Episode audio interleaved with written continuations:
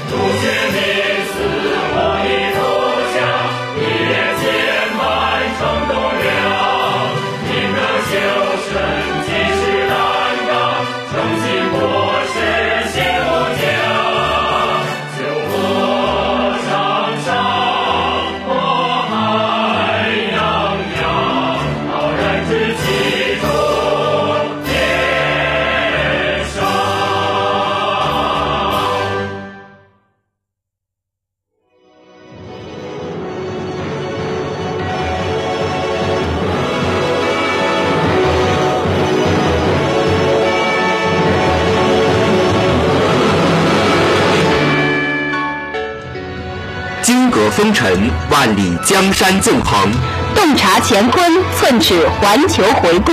览国际风云聚时政热点，书风流人物画当代传奇，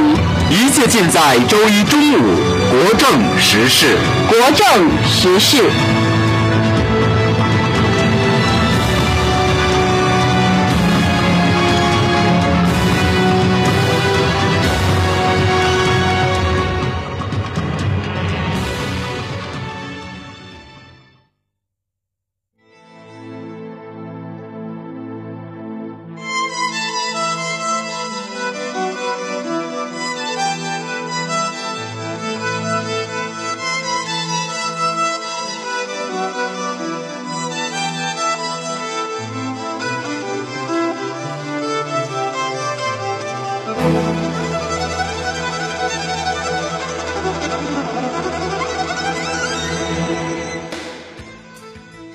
各位听众，中午好！今天是二零一四年十二月一日，星期一，欢迎收听国政时事节目，我是播音郑恒。大家好，我是易文。今天的主要内容有：二零一四中国留学回国就业蓝皮书发布；福克森枪杀非洲裔青年的白人警察免予被起诉。精彩节目稍后呈上。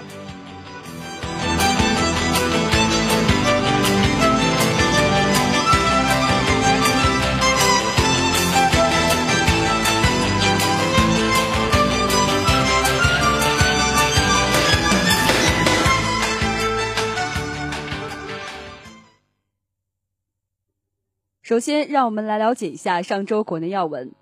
中央外事工作会议十一月二十八日至二十九日在北京召开。这次会议是党中央为做好新形势下对外工作召开的一次重要会议。中共中央总书记、国家主席、中央军委主席习近平在会上发表重要讲话，并深入分析了世界发展态势和国际格局变化。他强调，认识世界发展大势，跟上时代潮流。是一个极为重要并且常做常新的课题。中国要发展，必须顺应世界发展潮流，要充分估计国际格局发展演变的复杂性、世界经济调整的曲折性、国际矛盾和斗争的尖锐性及我国周边环境中的不确定性。我国发展仍然处于可以大有作为的重要战略机遇期，我们最大的机遇就是自身不断发展壮大，同时也要重视各种风险和挑战。善于化危为机，转危为安。当前和今后一个时期，要切实抓好周边外交工作，打造周边命运共同体；要切实加强同发展中国家的团结合作，把我国发展与广大发展中国家共同发展紧密联系起来；要切实推进多边外交，推动国际体系和全球治理改革，增加我国和广大发展中国家的代表性和话语权；要切实加强务实合作，通过务实合作促进合作共赢。全党上下要共同应对全球面临的诸多挑战，不断开创我国对外工作新局面。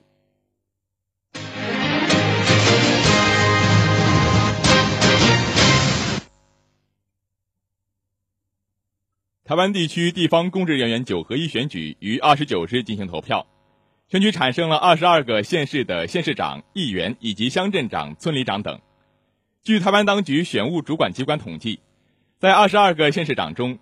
中国国民党获得六席，民进党获得十三席，另有三席为无党籍。对于选举结果，国民党主席马英九二十九日晚间表示，此次选举国民党遭遇极大挫败，将尽快提出改革方案。未来国民党将面临更艰难的选战，国民党将真诚改革，努力达成选民诉求，展现诚意，拨云见日。此次九合一选举是台湾地区性公职人员选举首次全面举行，范围涵盖六个直辖市和十六个县市，规模之大创台湾地区历史之最。首次九合一选举被视为台湾政党政治正途的又一次大规模重化，以及二零一六年台湾地区领导人选举的前哨战。马英九强调，国民党不会被轻易击败，现在更应该思考的不是消极，而是积极。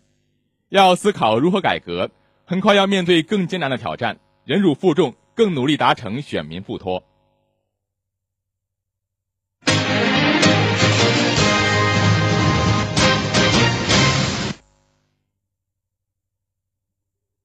十一月二十七日，以美元计算，中国内地股市市值完成对日本的超越，内地市场自此成为仅次于美国的全球第二大股市。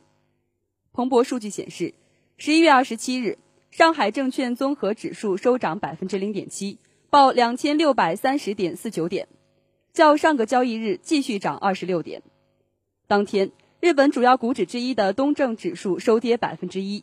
日经指数报一万七千两百四十八点五零点，较上周大跌一百三十五点零八点。考虑到汇率因素，今年中国股市的市值达到四点四八万亿美元。而日本股市则下滑到四点四七八万亿美元，由此，继二零一零年中国完成经济总量超越日本，成为世界第二大经济体之后，中国内地股市市值也完成了对日本的超越，成为全球第二大股市。其实，中国内地股市市值跃居全球第二并非首次。两千零九年七月十五日，中国内地股票市场总市值达到三点二二一万亿美元。以微弱的差距超过日本市值的三点二万亿美元。业内人士分析，中国股市此次超越日本，主要是由中国股票市场大涨以及日元大幅贬值造成的。就目前来看，中国内地股市持续攀升，不断刷新纪录。不过，前日本财长神原英姿表示，自今年年中以来的日元贬值或接近尾声，中国内地股市与日本股市的较量还在继续。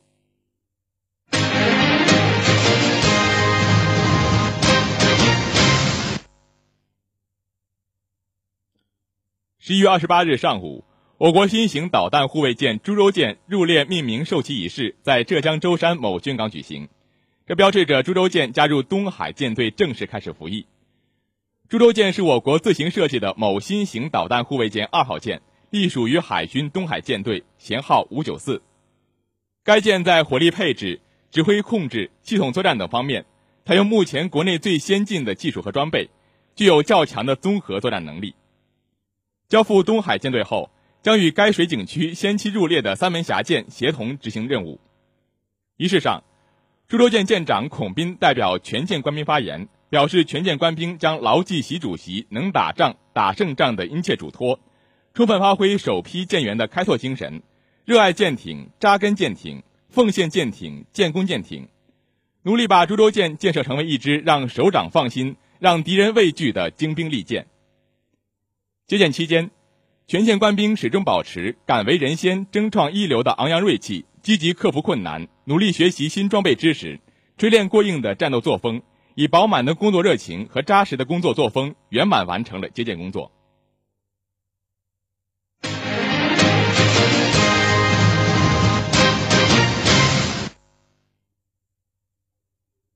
下面让我们来了解一下上周国际要闻。伊朗核问题六国与伊朗外长二十四日发表共同声明，决定将伊核问题谈判期限延长至二零一五年六月三十日。伊朗外长扎里夫和欧盟伊核谈判问题协调人阿什顿在二十四日晚举行的新闻发布会上宣读了共同声明。声明表示，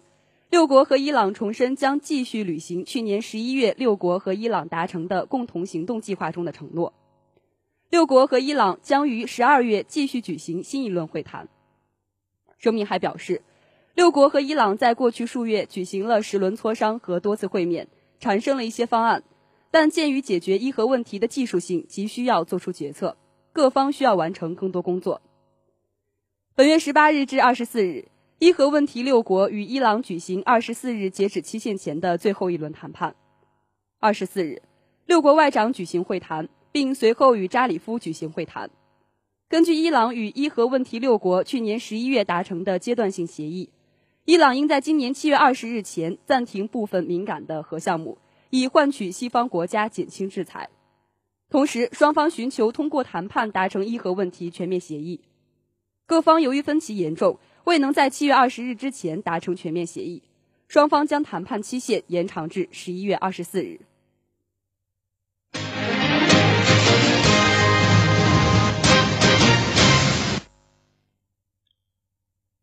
英国首相卡梅伦二十八日宣布了一系列限制移民措施，其核心内容是限制欧盟移民在英国享受福利。卡梅伦宣布的限制移民措施还包括：如果欧盟移民在英国六个月找不到工作，英国有权让这些人离境；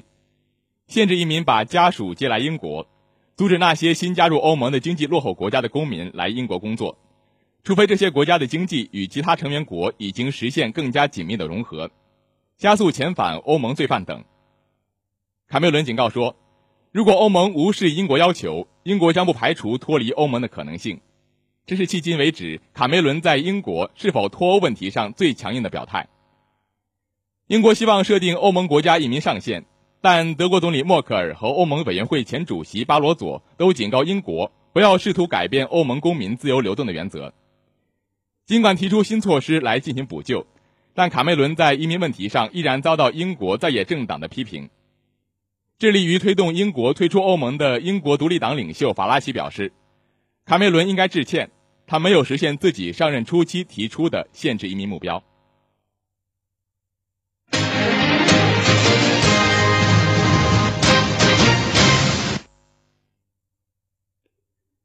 二十八日。伊斯兰激进分子在尼日利亚第二大城市卡诺发动大规模攻击行动，于穆斯林祈祷期间，在市中心清真寺引爆炸弹，并向祈祷者开枪。事件发生当天，当地愤怒的居民走上街头，抗议当局没有推行安全防御措施。据当地媒体报道，爆炸已造成约七十人死亡，目前尚未有任何组织或个人宣称制造了这起袭击事件。受攻击的清真寺比林卡诺酋长穆罕默德·萨努西二世抨击伊斯兰极端组织博克圣地，呼吁人们起来保护自己，抵抗博克圣地。五年来，博克圣地对卡诺发动过数次攻击。联合国秘书长潘基文二十八日通过发言人发表声明，谴责当天发生在尼日利亚的清真寺遭袭事件。在声明中，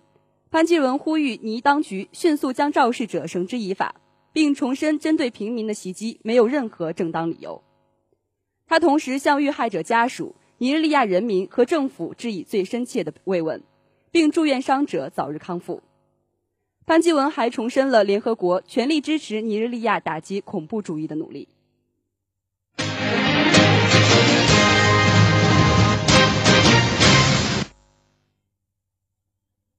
石油输出国组织欧佩克表示。不会为保持国际原油价格而削减石油产量后，国际油价接连暴跌。二十八日，纽约国际原油期货价格直线滑落，跌幅超过百分之十，令市场错愕。国际油价四年来首次跌穿每桶七十美元重要关口后，继续深度下跌，并一举跌至每桶六十七美元下方，为两千零九年九月份以来最低水平。二十七日，欧佩克十二个成员国代表在维也纳经过了六个小时的磋商后，这个世界上最主要石油生产国组织拒绝让步，表示不会为保持国际原油价格而削减石油产量。尽管近年来，国际市场原油价格已从今年夏季高峰大跌了百分之三十，但欧佩克表示，十二个成员国将遵守当前每日三千万桶的产量上限水平。沙特阿拉伯、卡塔尔、阿联酋、科威特等最有影响力欧佩克成员国，希望保持当前的石油生产水平，认为目前油价下跌还不构成危机，市场将自我稳定。但欧佩克维持石油产量的声明，对俄罗斯、委内瑞拉、尼日利亚等国而言，尤其是个坏消息。上述国家因低油价正承受着巨大的财政压力，同时，低油价也不利于美国页岩油生产企业的繁荣。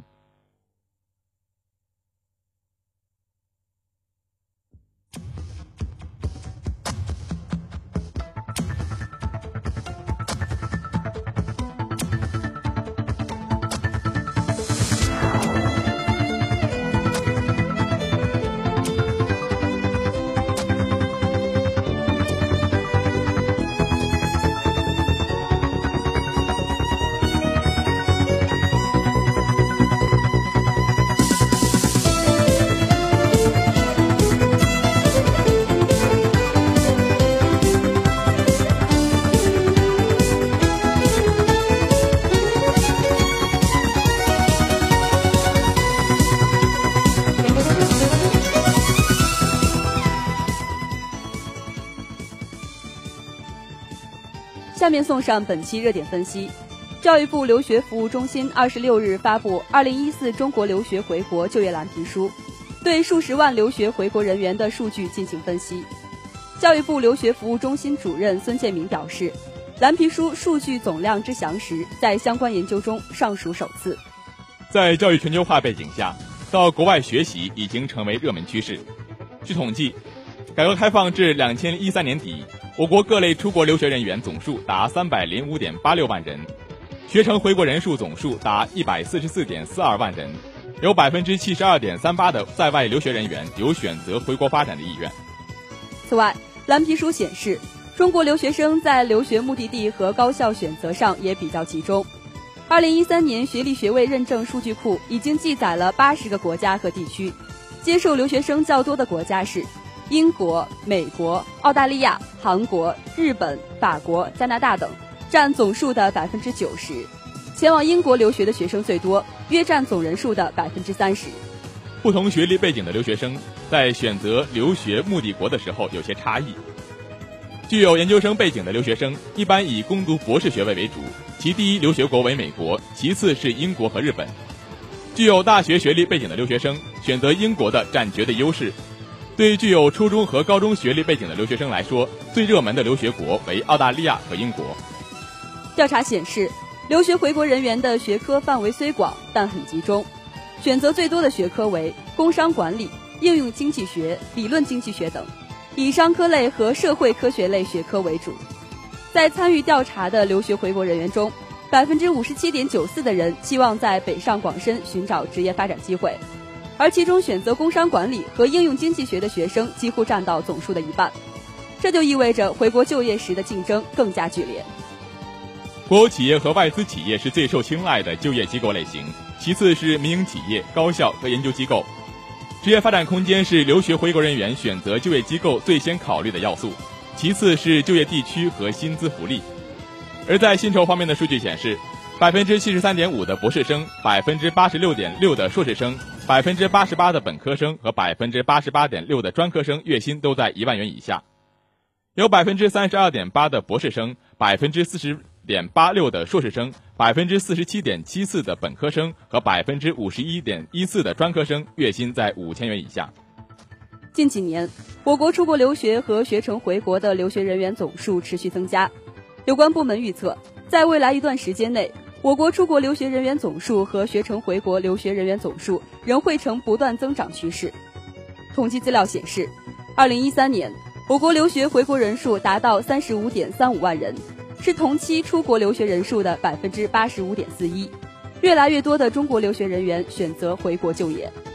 在介绍蓝皮书编写原因时表示，教育部留学服务中心主任孙建明介绍，留学人员是否选择回国就业，很大程度上取决于对国内人才市场及其环境的了解，以及对国家鼓励留学回国就业政策的探读。目前，我国还没有形成系统的留学人员及其学生就业的信息采集和发布系统，尤其是对留学人员回国就业意向以及就业现状的分析更是空白。这是第一次比较系统和全面分析我国留学人员学生回国就业意向以及就业现状。专家介绍，部分出国留学人员，尤其是自费出国留学人员，从出国留学的学业规划到学成回国后的职业选择，都带有一定的盲目性。与国内就业市场需求相脱节，而留学所选择的学科集中，也增加了回国求职的难度。据悉，为了帮助留学回国人员就业，教育部留学服务中心以后将建立留学回国工作与创业指导部门，并为留学生建立实习基地。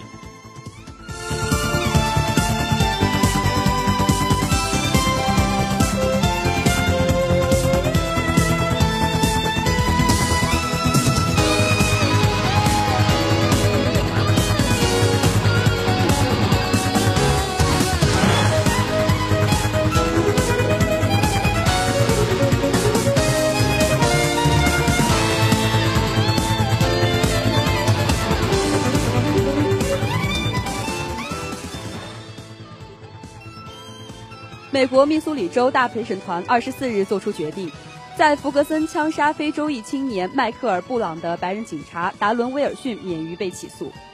消息传出后，弗格森再次爆发抗议示威，随后升级为暴力冲突。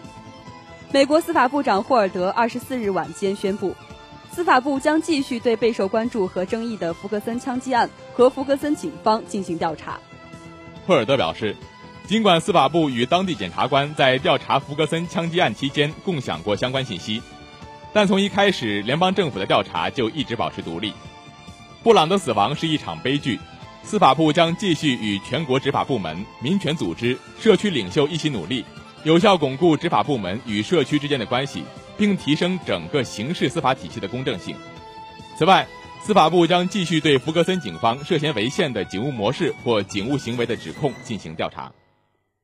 当晚，至少数百人聚集在弗格森警察局门口，等待陪大陪审团的决定。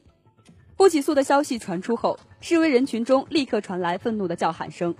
随后冲突升级，至少十二栋建筑物起火，不少店铺遭到打砸抢，两辆警车起火燃烧。警方对示威人群使用催泪瓦斯、警棍和闪光弹，一些人则向警察扔瓶子和石块。直到二十五日凌晨。多栋建筑物、数辆汽车仍在燃烧。抗议示威波及美国多地，在美国其他城市，不少民众二十四日走上街头举行示威，以抗议大陪审团的决定。在纽约，不少聚集在时代广场以及附近的街道，击鼓呐喊表示抗议。在费城，数百人在市中心举行示威游行，呼喊口号。自从二十四日晚以来，全美爆发了几十年来最大抗议浪潮。全美已经有一百七十个城市的民众参与游行示威，其中包括波士顿、纽约、洛杉矶、达拉斯以及亚特兰大。尤其案发地美国密苏里州弗格森镇已经连续两晚发生暴乱，出现了大规模的抢劫以及纵火事件，一些商店在火中被烧毁。美国总统奥巴马二十四日晚发表紧急电视讲话，表示理解部分民众深感失望甚至愤怒的心情，但是呼吁民众尊重大陪审团的决定。不要以暴力手段表达诉求。奥巴马称，美国是一个建立在法治之上的国家，因此民众需要接受这个事实。大陪审团有权做出这一决定。奥巴马呼吁民众不要忽视美国在改善种族方面取得的进步，今后应努力改善警察和社区的关系。奥巴马同时敦促福格森以及该地区的执法部门人员在应对可能发生的和平示威时展现关心和克制。美国多地爆发的反种族歧视示威，二十八日进入第五天。二十八日是美国感恩节后传统的黑色星期五大采购日，但当天众多美国民众暂停消费一天，用抵制黑色星期五采购日来继续抗议美国令人惊愕的种族歧视现状。虽然暴力和混乱逐渐平息下来，但网络上多种形式的抗议口号仍吸引着美国民众。在主导美国的政治精英中，除了奥巴马最初两天的谨慎表态外，希拉里、杰布·布什等美国两党多名政客均表示沉默。在全美各地，警察与黑人之间的紧张态势也愈演愈烈。虽然这是一个多年存在的问题，很多黑人认为美国警察，尤其是白人警察，存在严重的暴力执法现象。同时，美国的司法系统以及执法部门在对待黑人的案件中有不公正的对待现象。布朗遭枪击死亡事件，警方对此后的抗议行动的强力反应，以及现在的陪审团决定，都让福格森乃至全美的种族关系紧绷。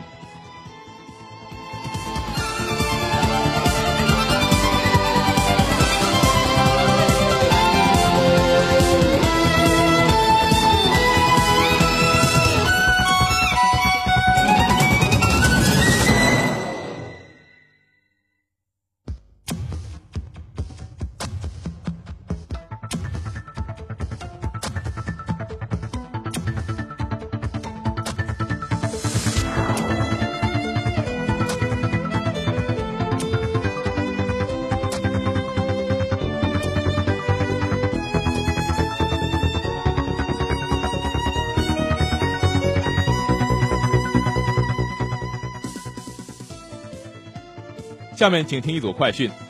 十一月三十日起，我国成品油消费税在之前的基础上进行小幅上调，这是二零零九年以来我国首次对成品油消费税税额作出调整。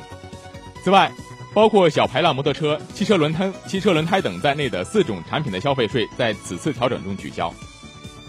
中国铁路总公司有关负责人表示，铁路客票延长预售期后，为了最大限度方便旅客，让旅客充分利用车票资源。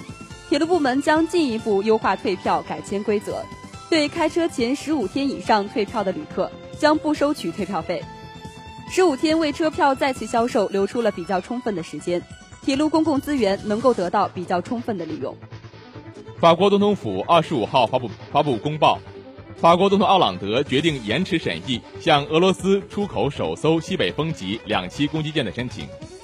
另据俄罗斯媒体报道。俄罗斯暂时不会提出索赔，期待法方最终能够履行合同。法国于二零一一年签署了为俄罗斯建造两艘西北风级两栖攻击舰的合同，首艘军舰原定于今年十月份交付，但奥朗德多次指出，在交付前，乌克兰停火协议必须得到完全遵守。俄罗斯石油公司二十五号称，将把日产量减少二点五万桶。该公司是俄罗斯最大的石油公司。今年前九个月的平均日产量已经比去年同期下降了百分之零点六。俄罗斯财长二十四号曾曾表示，近段时间的油价下跌使俄罗斯损失了近一千亿美元。